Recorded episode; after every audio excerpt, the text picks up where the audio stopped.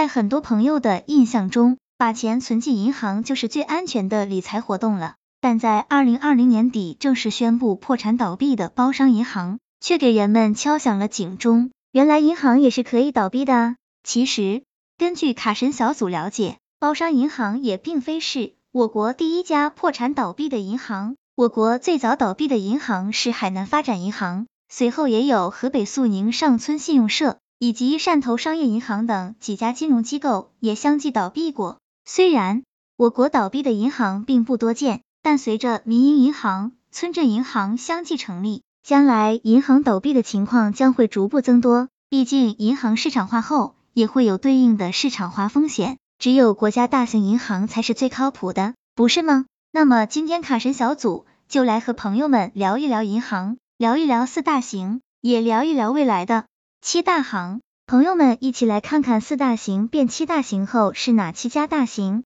朋友们一起来看看详细内容吧。于是有专家建议人们，存款要存入四大行才是最稳妥的。他们分别是工、农、中、建四大国有银行，也就是工商银行、农业银行、中国银行、建设银行。这四大行的实力雄厚，虽然开出的存款利率相对较低，但把存款放在这四大国有银行，则会更加安全。此外，国有四大银行还是上市公司，即使遇到不良贷款率上升，也可以通过再融资、定向增发来解决。四大行是国内银行业的巨无霸，事实也是如此。四大行的实力非同一般，在全球五百强企业中也是名列前茅。工商银行。农业银行以及中国建设银行和中国银行堪称为最赚钱的银行。卡神小组以二零一九年为例，这四大银行当中净利润最低的是中国银行，但是也已经是达到了一千八百八十亿元，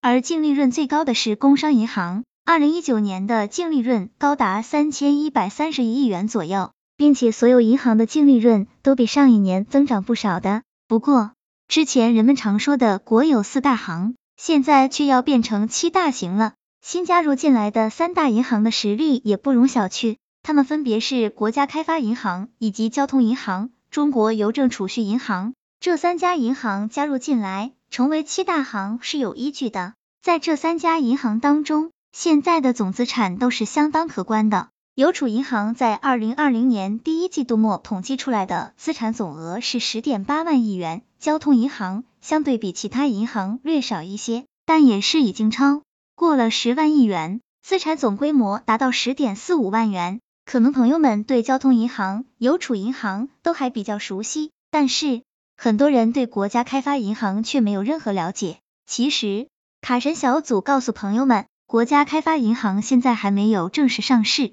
它是一家政策性的银行，是直属于国务院领导的金融机构，虽然平时比较低调。不为外人所知晓，但是国家开发银行的资产总额要比邮储银行、交通银行还要高出一些。早在二零一八年底的时候，国家开发银行的资产规模已经达到了十六点一八万亿，因此国家开发银行能够成为七大行之一也是名至实归。而对于储户来说，把积攒下来的资金，不管是存入国有四大行，还是现在的七大行，性质都是一样的。之要银行能有存款保险识别标志，保证储户存入资金的安全性，储户在此存钱的时候就能够更加安心了。其实，储户将钱放在这些国有大型银行，不仅是更加正规一些，而且也更加安全。此外，还能从银行获得稳定的存款利息收入。所以，尽管国有大型银行开出的存款利率都算不高，但也能吸引很多中老年储户习惯于将钱一直存在这些银行里面。卡神小组总结，在最后，卡神小组提醒朋友们，由于近期一些中小银行宣布破产或解散，现在储户存钱并不一定是高枕无忧，所以卡神小组建议储户可以选择将钱存入到实力比较雄厚的银行当中去。而过去在人们心目当中，综合实力较为雄厚的应该是四大行，现在朋友们又了解到，真正实力雄厚的银行并不止四大行。又再增加了三家国有大型银行，这对于储户来说也有了更多的选择余地。毕竟，存款是一个每个人都离不开的事情，选择一家靠谱的银行还是非常重要的。朋友们说是不是？希望这个资料对朋友们有所帮助。